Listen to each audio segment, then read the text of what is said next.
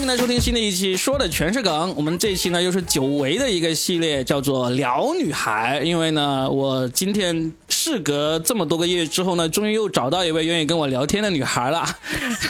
而且这位女孩呢，还是我昨晚才认识的。我们昨晚去参加那个罗德麦克风组织的一个线下活动，然后呢就在现场就呃加了微信，就发现哎，好像这个女孩很能聊天，而且是。很愿意去聊的那种，那我就约她，我说，哎，要不来我的这个剧场这边，我们录一期节目啊？我们就来到了这里，开始录这期节目了。我先给大家介绍一下，这个女孩叫做 Laura。是，你知道，一般念的好我的名字的人，口活都比较好。那为什么我们的 Laura 一上来就马上开车呢？说口活呢？因为这就是她的工作。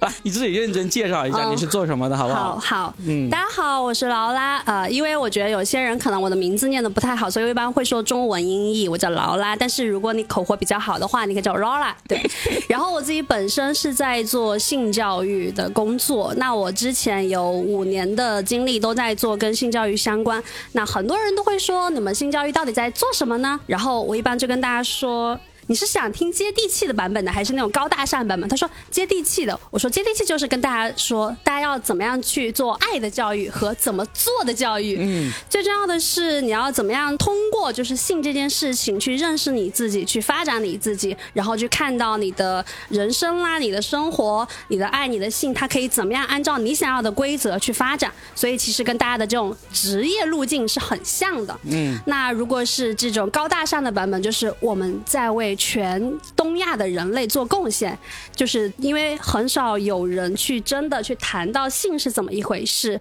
谈到爱是怎么一回事。那我们非常希望通过我们的绵薄之力，去让大家看到说，其实谈性说爱它可以很安全、很放松、很自由、很开阔。对，其实罗朗，你知道吗？你不是第一个上我节目，就是她的职业是从事这方面性教育方面的女孩，是之前有过一个，她叫猪猪。他们那个也有一个播客叫做。喷泉公园啊，有听过。对，但是他上我的节目呢，他没有谈这方面，我们是聊的另外一些其他话题，有可能是那时候跟他不熟，也放不开，就很严肃的那种，是吗？呃，也不知道严肃，因为那次就是不知道为啥就没有去聊他。哦，我知道为什么没有聊，我猜是因为没有花钱。不是，那个要花钱才能听。不是，不是，是因为喷泉公园它是两个人做的，那么这个猪猪跟他的搭档那段时间刚好是闹分家、闹掰了，所以他也好长一段时间他没有做这个性教育方面的那个话题，所以呢，可能那天那。时候他还处于什么敬业禁止或者什么之类，我们就没有聊这个。所以呢，你是正儿八经第一个上来会聊这个职业的。好，又是第一次呢。就是我觉得有一点凑巧的事情是，其实我之前也是跟我的合伙人一起做了一个我们这个行业的品牌。那可能比较多人会知道我们的那个品牌，但是。因为我也有相关的协议，所以我可能也不太不太能够讲我前公司发生的事情这样子。对，嗯，好，先问一下，你现在正在做这个哈，就是你现在是做了一个播客，对，那同时也在微信公众号上面科普一下这些知识，对吧？对我其实现在。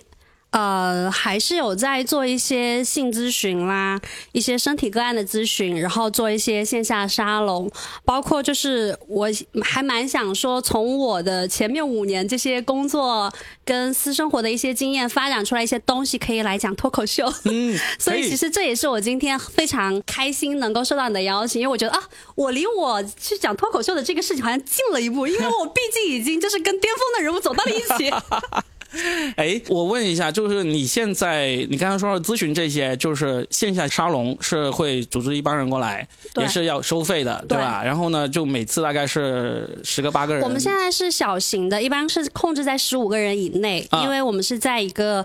三层别墅的一个一个小空间里面这样子，对。嗯，然后除了这种线下沙龙会收费的咨询，还有线上的这种一对一的那个咨询也是收费的。对，包括我们就是刚刚提到有一个身体个案，可能呃对于。大部分人来说有点陌生，就是我们的身体个案实际上是针对说有一些男性跟女性他们在性活动当中，比如说不太接受自己的身体，不太知道如何去表达，包括说他们在性经历当中可能是有一些阴影、有一些创伤，然后我们通过抚触的方式结合咨询，然后两个方面一起来帮他解决这个问题。嗯，因为其实很多时候。我都会觉得，大家在性当中无法有一个好的体验，或是说他无法很自然的表现自己，很大程度是跟不接纳自己的身体和有太多性的制约有关系。嗯，那这些部分我们通过头脑的表达沟通去解决，其实有一点困难，因为道理谁都懂，但是因为大家没有过一个满足的经验，所以他们大家其实真的无法知道说，原来我还可以做的事情有很多很多。嗯，好，那就是我的第一个问题就来了，就是。你刚才说的这种呃性教育的形式，其实呢，我也在做类似的东西，只不过我是在做教脱口秀啊，我会也有这种线下沙龙，就是十来二十个人啊，来教他们一些脱口秀的基本的技巧啊，呃一些那个创作的方法呀。那么也有接受这种一对一的这种咨询啊，线上或者面面对面的都有。其实这种形式呢，凡是做培训类的人，基基本上都差不多。对对对。那么我的问题就来了，呃。我是因为在脱口秀界从事了十多年，然后呢，我也翻译了脱口秀的书籍，我自己也写了脱口秀的书籍，有很深的理论实践的研究，所以呢，我才能做这样的事情。那么你是为什么可以做这样的事情呢？哇，这都要从我那段失败的婚姻讲起。好，我们洗耳恭听。就是其实我会做这一行，它跟我的呃。这段婚姻是真的很有关系的。那简单来说，我十五岁的时候就早恋，早恋之后，后面我跟我当时的前夫我们在一起，然后我们在二十二岁左右时候，我们决定要结婚。那在后面的时候，我当时其实做了一份工作，是在做银行的客户经理。嗯，然后就是你结婚的时候几岁？二十一二左右啊，然后就做银行的客户经理。对，然后我当时后面发现就怀孕了，那个时候是真的对于这种什么时候要生孩子、什么时候要结婚这种事情，其实一无所知的，非常懵懂的就做了这件事情。因为我当时对于这种性知识一无所知。那后面我就是生完小孩之后，就发现我只能做全职妈妈了，没得选择，因为没有人来照顾小孩。我其实是一个非常事业心很强、很要强的人，然后但是我又觉得，好吧。好像没有的选择，那只能这样。那在生小孩、怀孕这些过程中，大家你知道啦，一段婚姻总要有点坎坷。然后我就发现，就前夫出轨啦，出轨之后，而且是在我孕期的时候出轨。啊对，然后在生完在孕期时，我发现他出轨的时候，其实我当时有跟他摊牌，我就跟他说，不然你就跟那个女生在一起，不然我就我们呃我我呃我说要不然你就我就堕胎，然后你我你我们就分开。不然的话，我们就你就跟那个女生在一起，你要选哪一个还是怎么样子？后面他就跟我说，他都他不想要跟我分开，他也不想要我堕胎，他会跟那个女生分开。然后我当时你知道，我就问了一个全天下女人都会问的一个问题，所以你跟他上床了吗？他就说我没有，我只是玩玩而已。他就说了一个全天下男人都会撒的谎，然后天真的我就相信了。其实当时的我对于这种。我觉得爱性观念没有任何的理解，对于自己的自我其实也没有任何的清晰点，所以我当时想的一件事情，唯一的一件事情是，OK，我要先让自己活下来。那个活下来，并不是说让自己呃身体上的活下来，而是比如说我的婚姻，我其实是。不可能真的去堕胎的，因为我那个时候才二十几岁，然后再加上我跟我前夫就是那种初恋一路走过来，我们从小其实是一起长大的，我们的感情其实有非常的深厚以及就是淳朴，所以我当时其实不太可能真的去离婚，我只想要一个叫威胁的手段嘛。那第二个部分是，其实我当时已经怀孕怀到一半有五六个月了，你说我真的去堕胎这个事情的，就是。去可行性也不是很高，那再加上我跟我的原生家庭关系其实也很差，我跟我父母，所以如果我真的去做了这些事情的话，我都不知道我明天会被多少人就是说还是怎么样，因为我也生活在一个非常小的县城里面。嗯，哎，这种事挺难的。对，所以我后面就是当他说出来之后，我觉得 OK，好吧，那这个。婚姻就继续吧。我当时也会觉得说，凭我的魅力，哼，那个女生处处都在学我，凭我的魅力，我还搞不定这件事。对我真是高估了我自己。其实那时候开始，用现在流行的话来说，命运的齿轮就已经开始转动了。嗯。然后在后面，我生完小孩之后，呃，大概半岁的时候，小孩半岁的时候，然后他又出轨被我发现。然后那时候的我还是同一个吗？呃，对。然后那个时候的我，就是跟我第一次发现出轨的那种。心境已经不一样了，是因为如果在前面的时候我还有的选择，就是我大不了就把小孩给剁了，我还是可以重新开始。但是那个时候的我已经刚刚经历完，就是全职妈妈六个月，然后人被折磨到不行，因为我每天晚上都没有办法睡觉，然后而且呃全职妈妈以外，我还要自己就是做饭呀或什么的，因为没有任何人来照顾我们，所以在那个当中，我其实已经跟社会有点脱节了。我觉得跟社会脱节半年都已经算是很残酷的一件事情了，何况在我们那么小的一个县城，很多信息其实是没有那么流通跟发达的，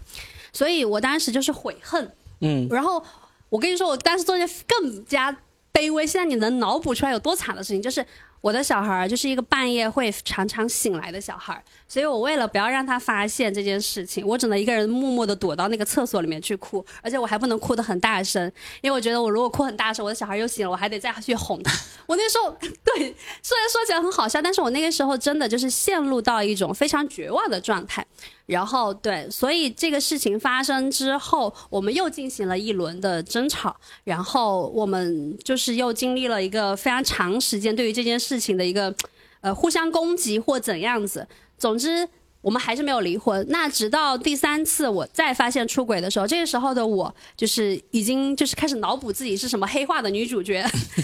就是我那天发现他出轨之后，我们进行了一番争吵，然后还发生了，我就还拿了一把刀什么一类的。就是当时我已经失去了理智，在后面的时候我就破门而出，因为我当时的情绪整个人就是爆发到一个顶点。我就在想，我这一两年、两三年，我到底在干什么？我之前是一个那么要强的人，就是我。我刚刚前面其实有说我在做银行的客户经理，我那个时候是一个新手，但是我为了要做业绩第一名，我为了要做业绩第一名，然后我就是会那种非常努力去各种薅客户什么的，所以我就。呃，破门而出的时候，我差点也被车撞撞死了，因为就是你知道，就神情整个人非常的呃愤怒又很悲惨，所以过马路的时候也没有看车，那个司机也是很倒霉碰到我那个样子。但是我后面的时候，其实让我更加下定决心要做改变的事情是，当时我在那边哭得很惨的时候，我在路边一边走一边哭，然后我碰到了我最好的朋友。我前面有说，其实我们是一起长大的。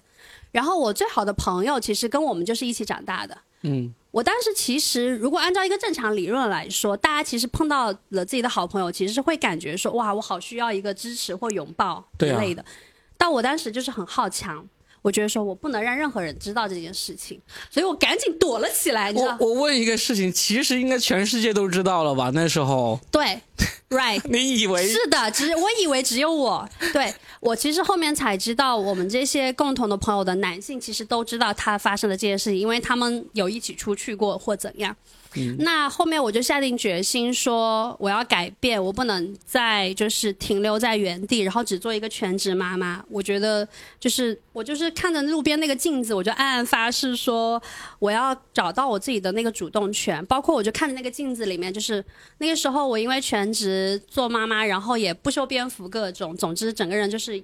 很那种状态应该是很不好的，嗯。所以我就后面就想说，OK，我要改变。然后就在我就发愤图强说我要改变的这两个月，我心我当时的计划其实就是 OK，我要先就是让自己回到一个好的精神状态，我要去运动。其次是我要去找工作。然后如果有经济能力之后，我就要跟这个人分开。结果就是还没有等我有经济能力，就更大的雷来了。然后我当时就是有一天的时候，我的有一个朋友给我打电话。然后他一上来打电话就直呼我的名字，直呼我的名字之后就开始跟我说一些非常官方的话。你跟呃，就是在说我前夫的名字怎么怎么怎么怎么发生什么什么事情，然后说当时这个钱是用了在什么什么用途上。我当时觉得好奇怪，因为他的语言太官方了，就很不像我们平常聊天的状态。挂掉电话之后，我就去问我前夫，我说刚刚谁给我打了个电话？他说了什么？他是方式好奇怪哦。我前夫就跟我说，哦。那应该是他可能在录音。我说录什么音？他说他应该是在录音。你知不知道我借了他钱这件事情？然后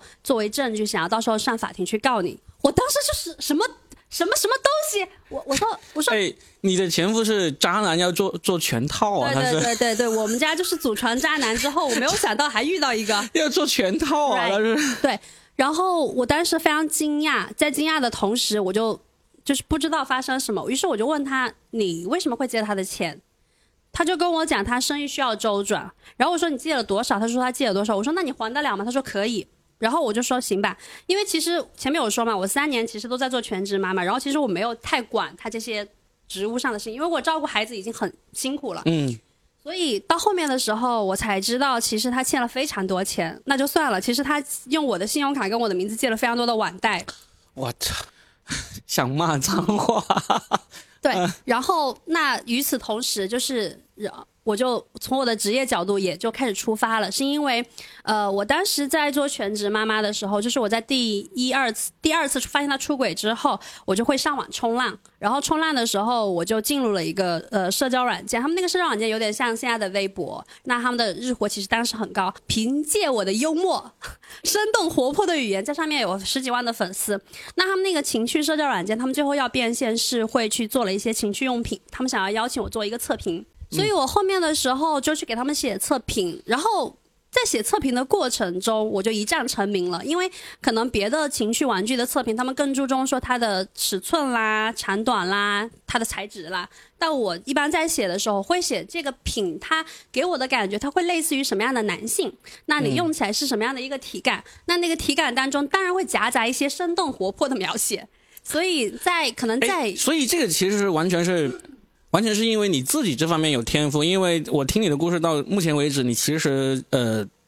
一直只有一个男友加后变后来变成老公的人，然后呢，呃，在你做这些测评之前，你可能基本上是第一次接触到。对，而且你知道，我完全之前我在虽然我已经是一个妈妈，可是其实我的性经验非常的孤单。贫乏，贫乏，对，而且不快乐。嗯，其实不是我的前夫不行，他很可以，但是我当时其实对于这些事情，我的接受程度非常低，非常的保守。我就是现在我的客户口中那些保守的女人，当时的我。但是你在笔下写出来，你又那么的生动活泼。对对对对对对，所以其实。对天赋，天赋，天赋，天赋。然后，然后我当时在写这个测评的时候，就有非常多家公司会找到我，然后让我给他们写测评。那说到这个外债的时候，我就只能去做全，我就想要说，我只能出去工作了嘛。那那家公司他们在深圳，他们就说来找我去做他们的全职工作。其实当时的我，你知道，我已经跟社会脱节很久了。可是为了要还债，我把自己包装成一个。坚强的人设，包装成一个这方面经验非常丰富的人。对对对对，然后我就去了，去了那家公司之后，其实我当时还在考虑要不要去，因为我那个时候有小孩嘛，有两个小孩，两个，两个，对。哎，等等一下，你同一个爸爸。等一下，你你你刚才说孩子在一岁多的时候就他第二次出轨，对。那时候还有有第二个了吗？对，然后我执迷不悟嘛。就是你。两年时间生了两个，三年三年三年时间生了两个，OK，对，执迷不悟嘛，总觉得爱能拯救一切。朋友们，这些伏笔都为我日后的事业做了铺垫。好，对，然后呃，我当时就去了深圳，因为我当时一定要去工作，不工作的话，我有非常多的外债，我不知道怎么还。嗯，然后去了深圳，就那时候都没有跟他离婚，那时候没有离婚，而且你知道那个时候我是一个多么就是呃圣母的人吗？我说。当他当我后面知道他欠了非常多外债，一走了之的时候，我其实跟他发的消息是，他没有他在那个过程一两个月当中，他基本没有跟我讲什么话。他如果偶尔回家都是不吭声，因为他那个时候应该接受了太多情绪上面别人催债也好，他的父母也好，很多外在的这种压力，所以他回到家之后都不吭声。这时候青梅竹马的优势就出来了，我就是非常解语花，我就跟他说。呃，有这个债务没有关系。我说你还很年轻，我也还很年轻。我说我希望的事情是你不要去自杀，因为其实，在一七年、一六年、一七年的时候，那个时候不是有非常多这种网贷暴雷，然后就是自杀的人的新闻是有非常多的嘛。嗯。那我那个时候真的很担心他会自杀这件事情，所以我我觉得就是这个事情他已经这样了，我也不能我我去催他或逼他，也这个事情也解决不了。那我唯一可以做的事情是我们真的就是也不要让孩子年纪轻轻小小的就没有爸爸，然后我也是守活寡什么的，所以我就一直安慰鼓励他。那后面我也就去工作这样子。那我去后面去了那家公司之后，我就发现我对这件事情真的非常有兴趣。嗯，因为我进那家公司的时候，一进去他们有一个非常大的吊灯，然后不是大家想象那种水晶吊灯，它是有各种不同的。棒棒组成的吊灯就是那个震动棒，啊，这可以播是吧？可以播，可以播。好，就是它由不同的震动棒组成的一个大吊灯。我当时想，哇，好酷哦！后面再走进去，它有一面墙，然后那个墙上，如果大家有看过那个《伦敦生活》，然后就发现那个后妈她不是有做了非常多不同形态的石膏像，啊哈，嗯，然后我就发现她也做了一面这样的墙，也是石膏像吗它不？是石膏像，但它是不同形状的组呃震动棒组成的一个一个墙面。啊，我后面才知道，都是他们自己的产品。呃，不是，它是不同的品集结到一起。我后面才知道，这个创始人他是清华美院的，就是他对于这些事情他其实有自己的追求。嗯，然后我当时在那边待了两天之后，我决定好，我要留下来，我要做这件事情，因为我就发现说，其实做呃跟情趣相关的内容就是我的天赋，因为我发现我根本不需要多想什么，然后只要我用了那个品，我就会有相应的感受，我就能很快就写出来，根本不需要考虑什么东西。嗯然后比起来让我写那种招标文书好多了，让我去写那种银行的那种文件好多了。嗯 OK，所以我就决定说，包括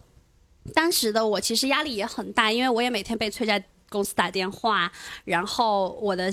两个小孩又还很小，然后我觉得我留在家里的话，不哦，这里还要再提一句，就是他跟我非常多的朋友都借了钱，就是前夫。对，嗯然后我们因为我刚刚有提到我们是一起长大的，所以我的我们的朋友是共同的。当然，其中也包括我的一些女生朋友，但是我的那些朋友都没有告诉我这件事情，他们是在事后就发现他还不了钱了，然后都来找我还钱。我觉得你们非常离谱，为什么？是因为他们想要吃高利息，他们才去借借给他借给他，但最后发现还不了钱之后，所有人都在逼我的时候，我觉得非常离谱，所以我也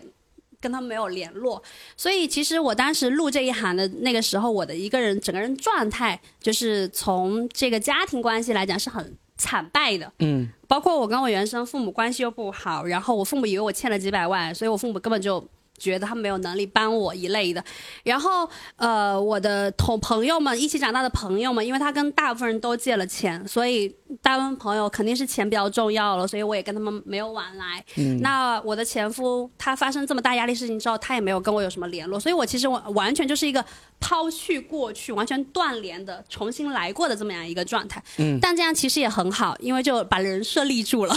啊，就是我就是后面在，因为我就相当于我有了一个新的身份，包括我在做这个跟情绪相关的事情的时候，他其实非常需要你就是。你知道，大家在网上看到的各种非常牛逼的人设，大家都不并不知道他的过去，只知道他现在以及他的未来会成为什么样子。嗯，所以很有趣的点也在这里。那我在做两个月之后，就发现啊，这个公司的老板饼画的太大了，因为我当时还是非常需要钱的。所以他就把我介绍到去了一家北京的公司，然后我就去了那家北京的公司。那家公司他们是做两性的内容的。那呃，我在那家公司有 见识到了更多有趣的事情，就是我们有采访一些妈妈桑，然后我们有跟杜蕾斯合作，就是我们有各种有趣的事情发生。然后在那个过程中，我从一个比如我只是写这个情趣玩具的测评文案的人，我发现我需要更多的去跟不同行业、不同的人群去接触。一方面，我刚刚说到那种专业的人群；另外一方面，也有广大的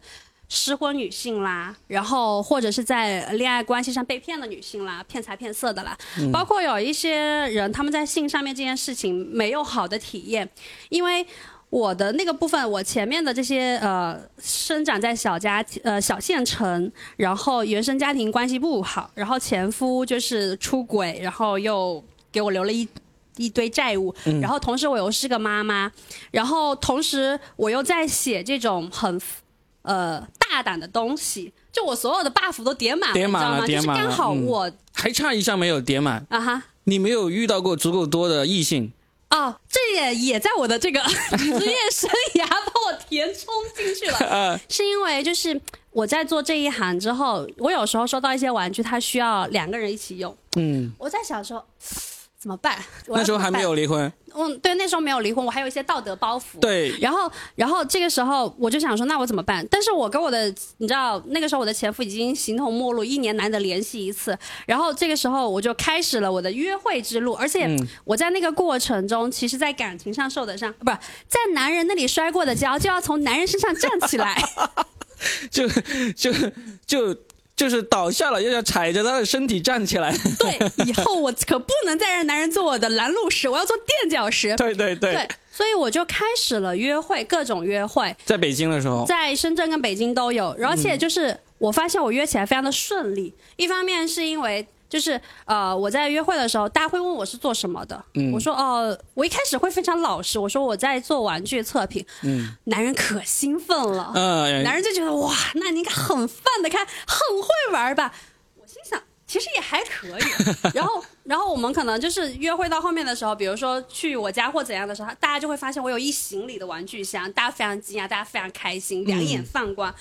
然后其实也是在跟这些男性约会的过程中，我获取了一些经验，跟男性相处吗？呃，比如说跟男性怎么样去谈论性这件事情嘛，因为你肯定会获得很多冒犯，肯定是在失败的经验当中去获得成功的经验。获得很多冒犯这句话，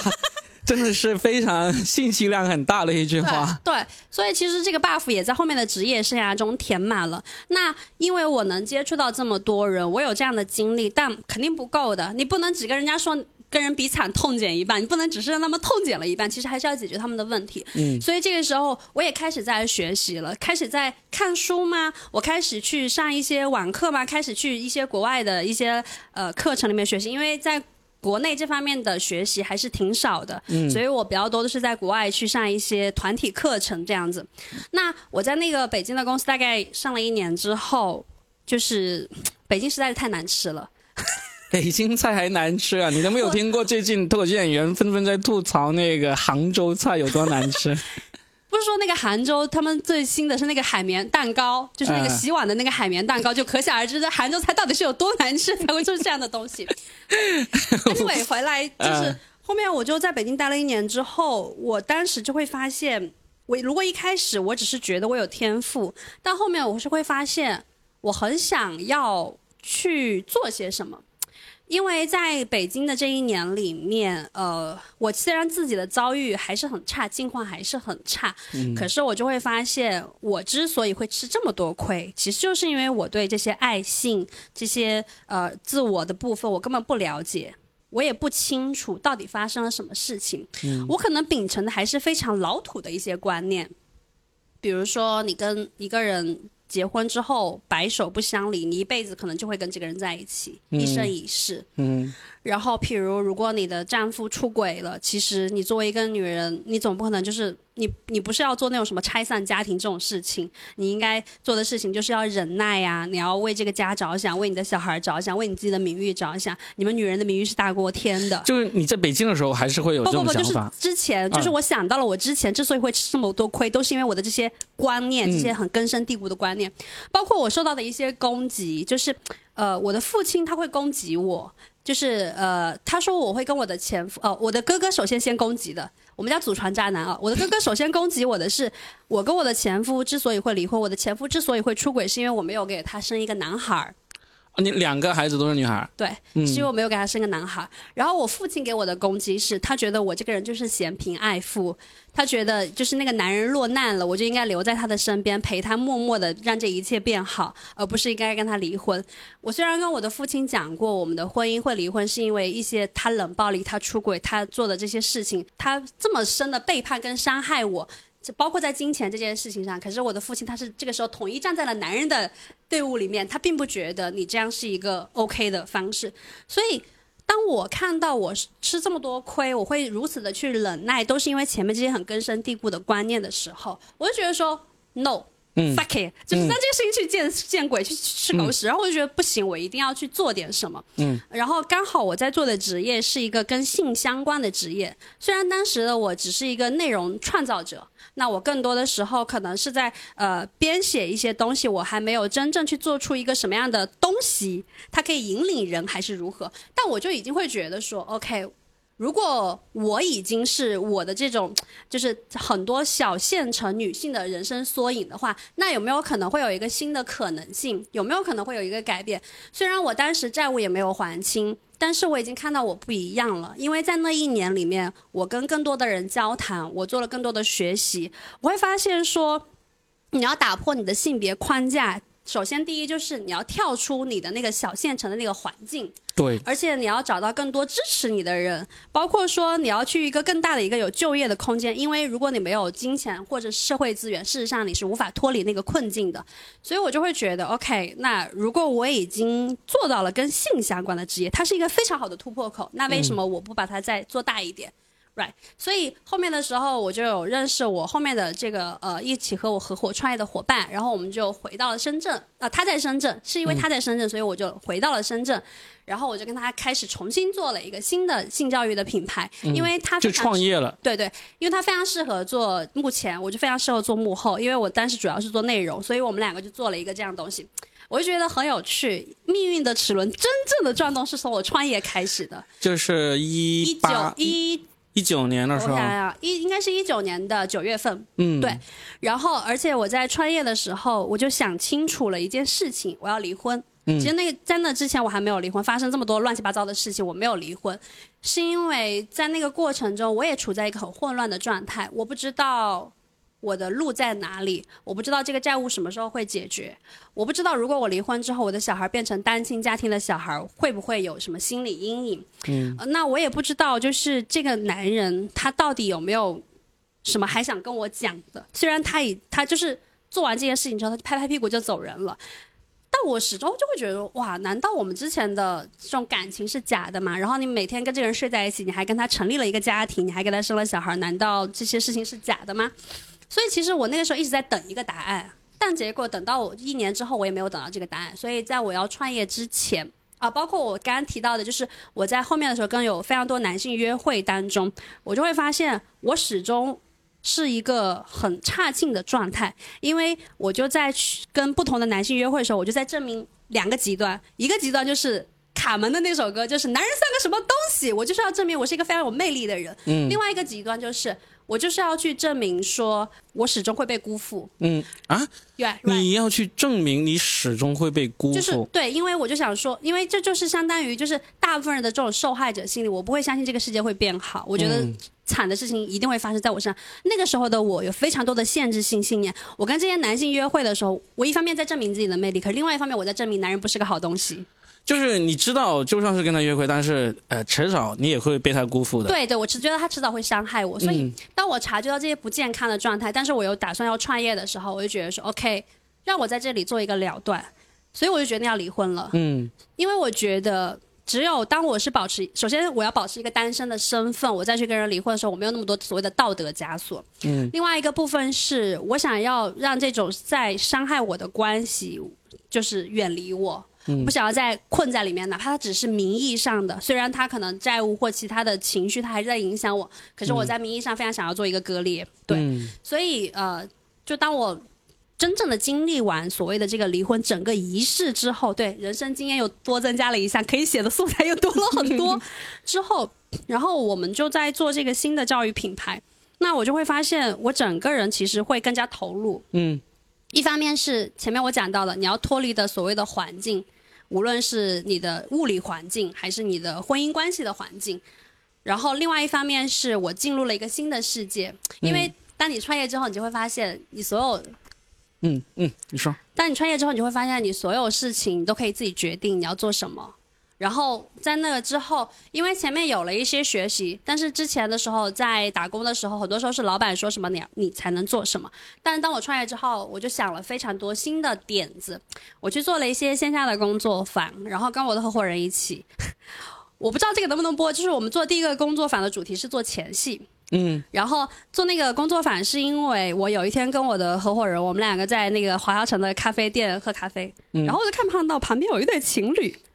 大家就是一直拿着手机哒哒哒哒哒哒哒哒哒，就是不说话。就面对面坐着。对，大家面对面坐着拿手机不说，但你能知道他们是情侣，他们不是那种别的关系。我还有过一个类似的段子，说这种情景的。嗯哼。嗯，你继续说。对，然后我就觉得后面的时候，那个女生就是他们打沉默了很久，后面那个那个女生突然接了个电话，然后应该是工作上的，那个女生就非常的有掌控权，啪啪啪啪啪啪啪啪。后面的时候，那个女生挂了电话之后，然后又跟那个男生就是呃非常的那种事务性，就是在就是在对话的时候，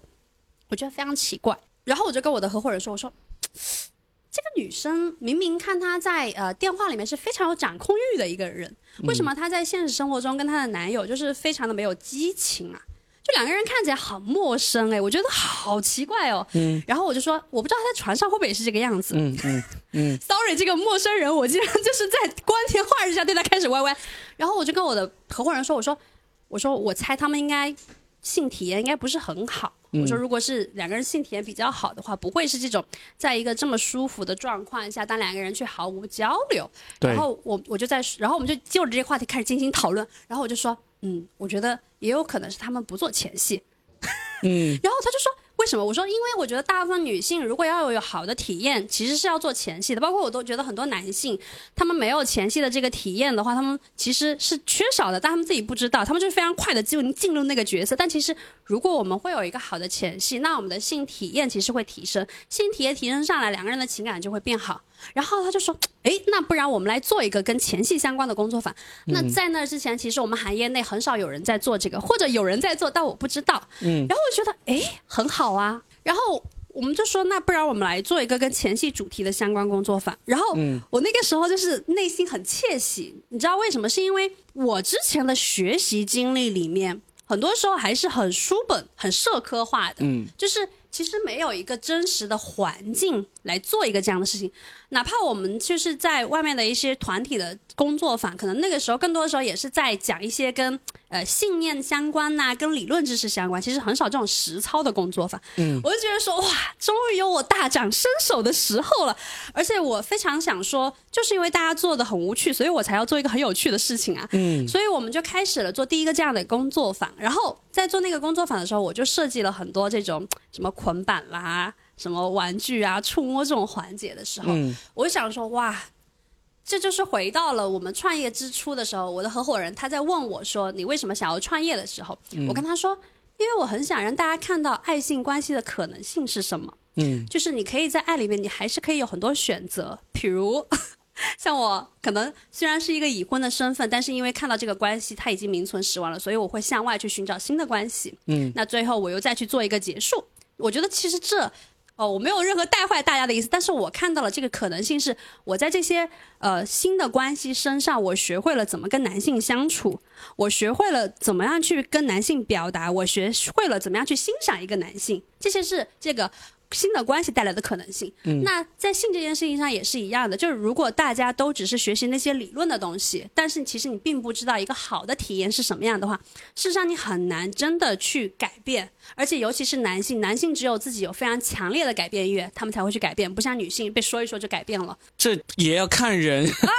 有些人不是。好的，好的，sorry sorry，我们要措辞严谨一点。有些人是这样，嗯，所以。当我发现我们在做这样一系列的活动的时候，它真的包，因为大家结束之后会有反馈嘛，很多人就会说：“哇，这是我第一次没有任何的关系的前提条件下，感受到了很多陌生人给我的爱和关注。哇，这是我第一次在这么多人面前跟大家一起做前戏，这是我就是第一次去体验捆绑。我之前一直觉得捆绑应该是一件很恐怖的事情，可是其实它很好玩。嗯就当我收到这些反馈的时候，我就会觉得哇，很好啊。其实这就是我想要去。做的事情，所以为什么会入这一行？一是天赋，嗯，二是我的这些经验里面，它有非常多可以去分享的地方，它可以去呃回应给更多和我有共同境遇的女性一个可能性的地方。嗯，第三个是我真的觉得去创造一个这样的内容，对于我，对于我身边的人，对于我想要去。遇到更多有意思的人的前提就是我一定要去创造一个共同的语境。那如果大家在性这件事情上，在爱这件事情上，他们没有一些机会去锻炼的话，我是很少几率能遇到这样的人。我可能就只能一个人站在那个紫禁之巅了。嗯，所以我要去创造一个这样共同的语境。到现在，你还是跟一九年的那个创业伙伴在一起吗？我现在就是单独独立出来了，自己独立出来。对，在十一月份的时候独立出来。就去年的时候独对，二三年的时候就真真正的是自己一个人在创业了。对，嗯，就。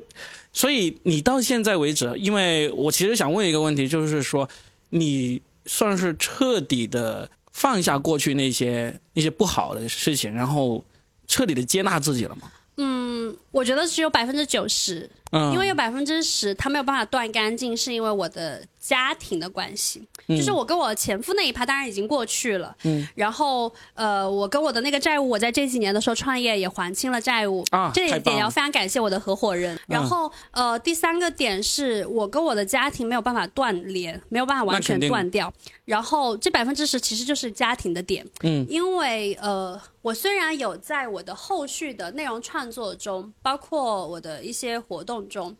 我有跟很多跟我有同样境遇的人说，我说你要离开你的原生家庭，因为他们并不能给你一个支持的土壤，而且他你是在一段有毒关系里面，他并不会让你变得更好，你的忍耐也并不会换来一些新的对你的尊重，所以你应该要离开那里。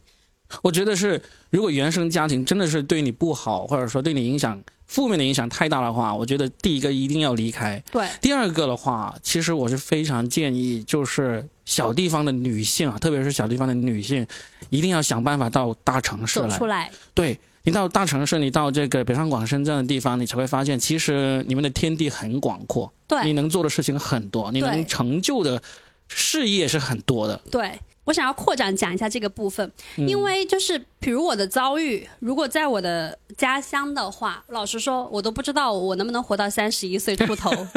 right？为什么？是因为呃，其实，在我的家乡，它的经济不发达，你可以选择的门路是很低的，嗯你可以选择的职业是非常低的，你的天花板就这么高。第二个部分是我的家乡，它非常讲究这种人脉关系、各种资源。然后我是一个非常普通的出身，我的学历很一般，长相很一般，所有东西我都很一般。所以你要让我在这一堆就是完全讲人情世故的地方杀出头是非常艰难的。嗯，而且第三个部分是更重要的那个部分是你的情绪内耗。就是你摊上一个这样的丈夫，完全不负责任，然后你摊上一个就是嗯不怎样的原生家庭，你其实没有任何东西可以依靠。那这个时候你就只能鞭策你自己。你知道很多人就是心灵毒鸡汤，就是说女人一定要靠自己，巴拉巴拉的时候，其实那种东西它只会让你去变得更加尖锐跟极端，其实它并没有让你去成长成一个更更丰富，或者你可以看到你有的选择这件事情。事实上，当你觉得说我只能靠自己的时候，你是把你逼到唯一的一条绝路上去做选择。嗯，right？所以其实你要换到更大的环环境里面去，你一方面可以在这个更大的环境当中谋取更多的出路，无论是工作上的、情感上的、呃人力上的，还是其他的。但另外一个部分是你要给你自己一个足够容纳的空间，那个足够容纳的空间，其中就包括你身边的人都挺惨的。因为你如果去一个在一个小县城的时候，对，会有一些很不怎样的人，可是也是因为大家不怎样，所以大家没有任何的作为，你会觉得你就一眼看到了天，你看到了头就是这样。可是你在这个大的空间的时候，你会发现有很多人状况虽然很差，可大家仍旧在努力，对，大家仍旧在想要为自己改命，那个心气儿就没有就是没有了。但你如果有的话，你就还是可以改命的。是的，而且大城市的人他，你看到他努力，他还真的是有成果的，一点点一点点会出来的。对，这个是看得到希望的地方。所以我是觉得你选择了深圳来做这个事情，我觉得是非常对的一个选择。因为我这个做这个系列的最最开始的初衷也是要跟在深圳的这些女孩聊一聊，就是你怎么在这个城市生活的嘛。我想问一下，那好，到现在你在深圳的事业、工作、生活都已经是走上正轨了，过去对你的影响，我觉得我能感觉到已已经是真的是放下了很多，但是也有一个问题，就是说，比如说你刚才有一句话很触动我的，你就是说你在跟呃其他异性约会的过程中，你是会不断的在验证自己始终会是被辜负的那个，那这种心态到现在也还是有吗？啊，现在已经没有了，现在已经没有，那就好。因为就是在刚刚有提到一个点，是做这份事业，其实是在帮我更深入的去看到我自己。嗯，就是我把我自己放在了一个试验品的里面，就是我试验品，对我在用上帝视角去看我自己是怎么样过来的。因为如果我要去做这样的一份事业，我不能只是口头上跟大家说哈，大家要努力，要自强，要对性开放，要我们有勇气的谈性说，我跟大家只是这样讲，大家完全不会在当中受到什么鼓舞，嗯，或者是他们并不能在当中获取什么有效的讯息，因为这些漂亮话、场面话谁都会讲啊。嗯，所以我也是把我自己的真实处境去放进去，我去看到一个女性，她对于她自己的一个性欲，她对于她自己的一个关系，她对于男性，她到底是怎么看的？嗯，所以我也才会有那么多很深入的思考在里面。前面讲到这个点很好笑，就是我一直在验证这件事情，他直到我在创业的第二年还是第三年才有所改变，是因为我在创业的第一年的时候，应该是在第呃对一年第一年左右的时候，我遇到一个小朋友小弟弟，对，嗯。我后面的时候，我有我虽然有在一直约会，可是我都没有摆脱那个魔咒，就是我没有一个好的关系，我始终就是要被辜负这件事情。嗯。那我在认识那个弟弟的时候，我们一开始认识的时候，我也按照我的熟熟门熟路的套路去套路人家，就是跟人家吃饭啊、卖乖呀、然后展现自己天真可爱的一面呐、人家很快就上钩啦，是巴拉巴拉的。但是我后面发现，哎，这个人好像不是只想要跟我发生性而已，他有时候会跟我聊很多他自己身上的事情，他的家庭巴拉巴拉。嗯他有时候会去夸我在做的一些事情是什么。我们有了非常多呃更加真挚的相处。那虽然在最后我们还是分开了，可是跟这个人在相处的那一年里面，他带我去吃了非常多的多顿好吃的饭，包括他自己非常会做饭。然后我们在那个一年里面，我感受到了那种很真挚的被对待是什么样子的。嗯我开始重新去思考说，为什么？为什么我要去诅咒我自己没有一个好的关系？然后我看到的那个点是因为，哦，我很害怕我再一次被伤害，那就索性让我先做那个很无情的人。对，只要我先预设了这件事情，就没有人可以打倒我。很多受过伤害的人都会用这种方法。是，但是但是当自己很真实的去看到这一刻的时候，是不一样的。嗯，别人跟你讲，跟你自己去真实看到是不一样的。当我看到这一点的时候，我觉得我的心非常的痛，因为我就在想说，哇，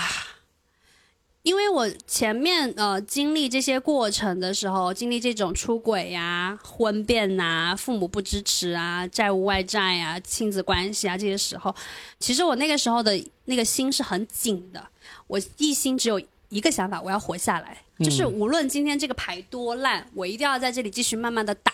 但我一定不要下场，我一定要活下来。所以，其实那个时候的我，那个求生欲是非常强烈的，我的生存焦虑是非常重的。所以我其实根本无暇去感受人家的真挚情感。然后，我也为了避免让自己受伤，我就做了这么多这么多的事情。当我意识到说，我为了避免自己伤害，然后一直看不到别人对我的好、对我的付出，以及我一直努力让自己去做一个恶人的角色的时候，我真的为我自己感觉到非常的心痛。我就会觉得说，哇，原来其实我长就是长那么大，长到二三十岁，二十二十二十几年、三十几年，我之前一直在，如果说我结婚之前一直在等一个人在拯救我。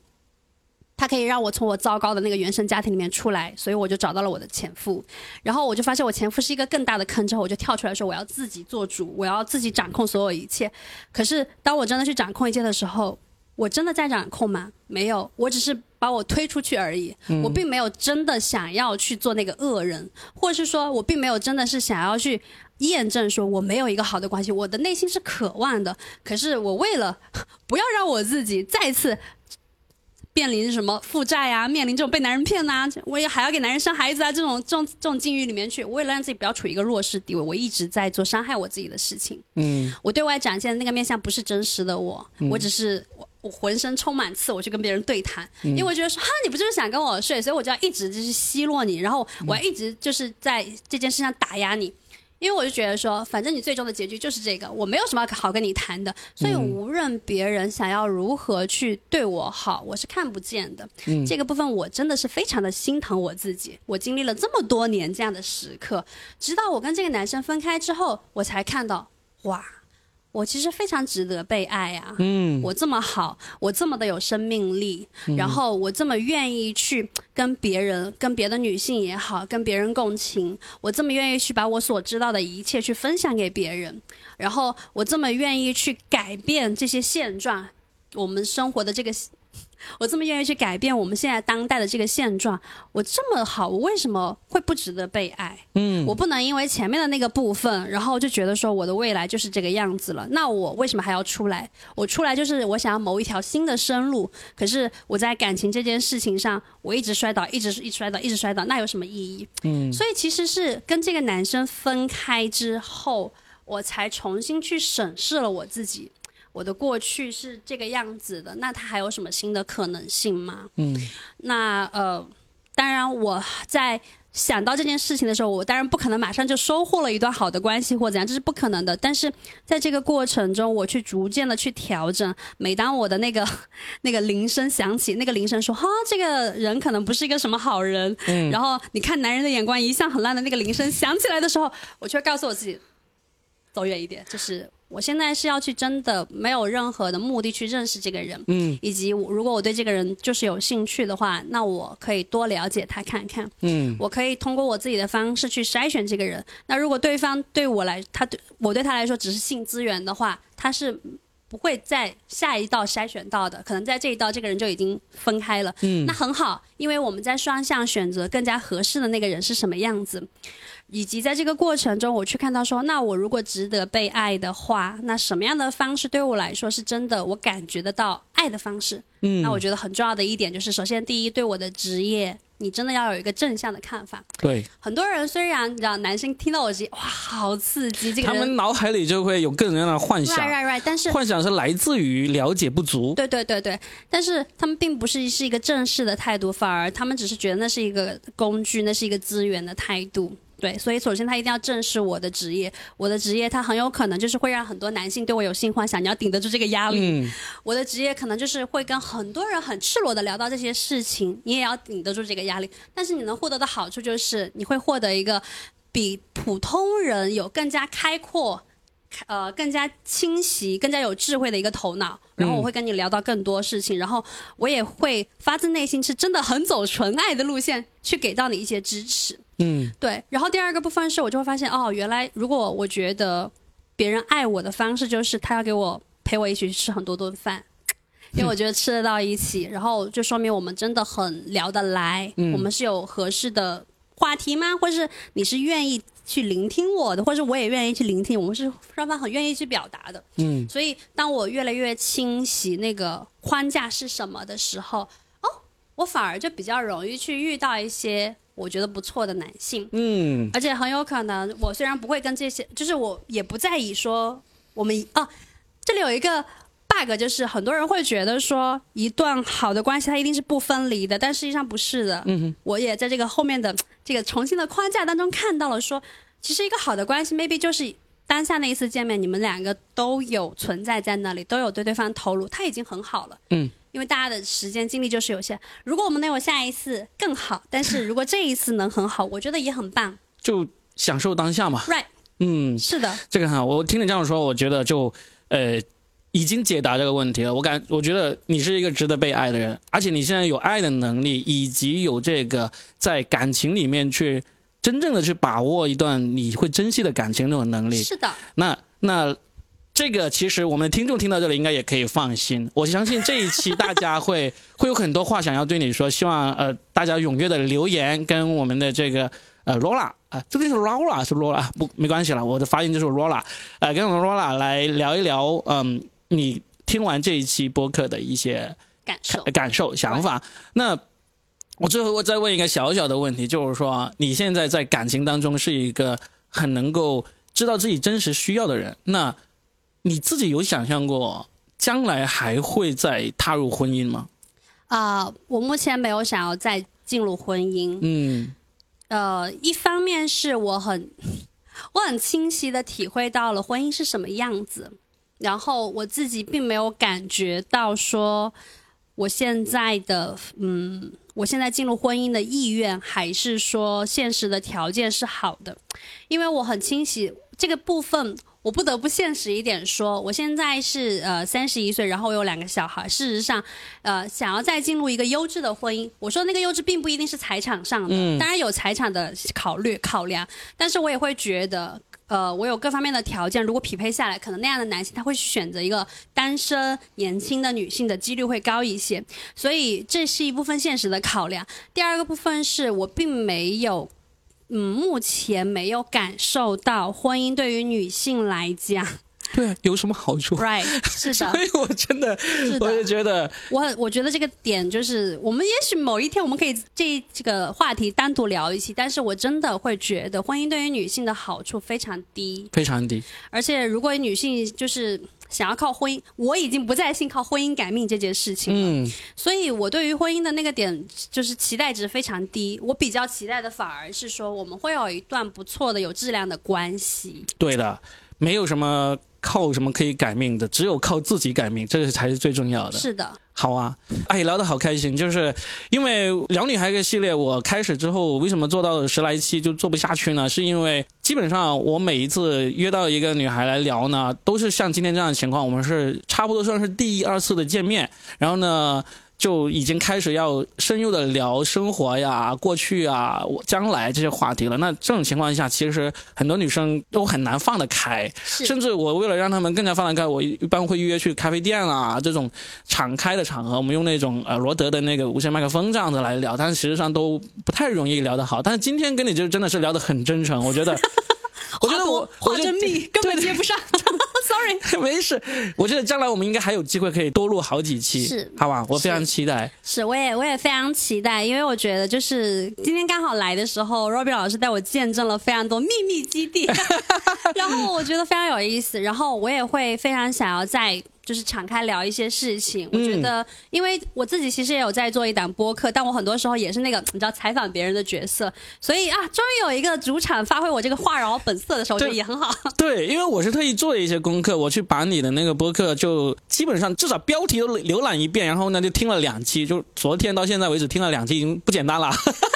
我播客有点太长了，sorry。呃，所以呃，我就能够看到，我说，哎，你虽然做了那么多期播客，而且每一期播客聊的内容都很大胆、很直接，但是好像没有一期是聊你自己的。我就说，那好，那这期我就聊聊你这个人，你自己是怎么一回事。但是显然一个小时左右的时间是不足以聊的聊的。深入聊得够的，我们希望后面还有更多的时间去聊。那大家要是想要去听那个 Laura 的那个播客的话，说一下你的播客，好，大家好，我们的博客名字叫做“爽啊”，就是你知道，就是那个爽啊，对，就是那个爽啊。然后回头的时候可以把我们的呃链接放在，我会放评论区或什么的，我不知道，如果可以放的话，嗯，好，主要收听的那个渠道就是小宇宙了。其实我会建议大家可以去网易云，sorry，啊，网易云更多一点吧是因为？小宇宙我有一些审核不通过，然后都会被删减。然后网易云会好一些。啊如果你有条件的话，你可以去 Spotify 去收听完整版本。对，刚好看你的播客的过程中，我就发现网易云审核相对宽松一点，然后小宇宙稍微次之。最可怕的是喜马拉雅，我看到喜马拉雅上你只剩一期了。嗯，对，然后嗯嗯嗯嗯嗯你知道我还还记得昨天那个女生，她说她涨了非常多期没有发，然后我还说哦我也是，然后我是根本过不去。对，因为你总共有三十多期嘛，对对对，喜马上只剩一期啊。要是想看、呃、想多听的话，听完全版的话就去 Spotify，但 Spotify 啊，Spotify 的话是需要翻有条墙才件的人。嗯呃需要翻墙才能听的，好吧？哦，我们的公众号也叫爽啊。然后目前来说，我一般就是在公众号跟播客会发表我们的东西多一点，然后包括我们的一些线下沙龙啊，一些别的服务啦，一些好玩有趣的事情，然后无法在公共平台的，我们可能就私域传播了。哎，我问了一个问题，其实你线下沙龙或者说这种一对一的咨询，那个收费的大概一个范围，能不能透露一下？呃其实我们现在收费是比较便宜的，我们大概收费是在一九九到三九九以内的一个线下沙龙是一次吗？还一是次，然后大概是在四个小时。四个小时？，对，因为我们的沙龙其实会跟普通的呃，我不能这样说，我们的沙龙会比较有趣的地方是我们不是那种在讲理论知识，嗯我们跟我是设计了非常多好玩有趣的项目，我们是以体验为主的，嗯然后在体验当中，大家会去觉知自己的感受，然后从中给到大家一些启发，然后大家在这个当中既能学技术，同时能察觉自己。第三嗯个是学会怎么样去两性沟通，OK，一九九九到三九九九之间一九九到三九九。，OK，一九九到三九九对。哎，那那个要不我们下次可以再约一个，就真正的把你，我不知道会不会涉及到商业秘密啊？就是如果不涉及的话，我们可以真正的聊一聊，让大家了解一下，究竟在这个沙龙或者在这种咨询、在这种培训当中是怎么做、怎么学的。好不好？可以，可以的话，好，那那也取决于大家的这个评论啊，够热烈的话，我们就再跟那个罗老队约一期来揭秘一下这个神秘的，对于很多人来说的可能都没有接触过的，呃，性教育沙龙是怎么一个的内容，好不？好的，好的，好的。那我们这期就先聊到这儿，我们期待尽快下一次再聊。好的，谢谢若瑞老师，大家再见，大家拜拜，拜拜。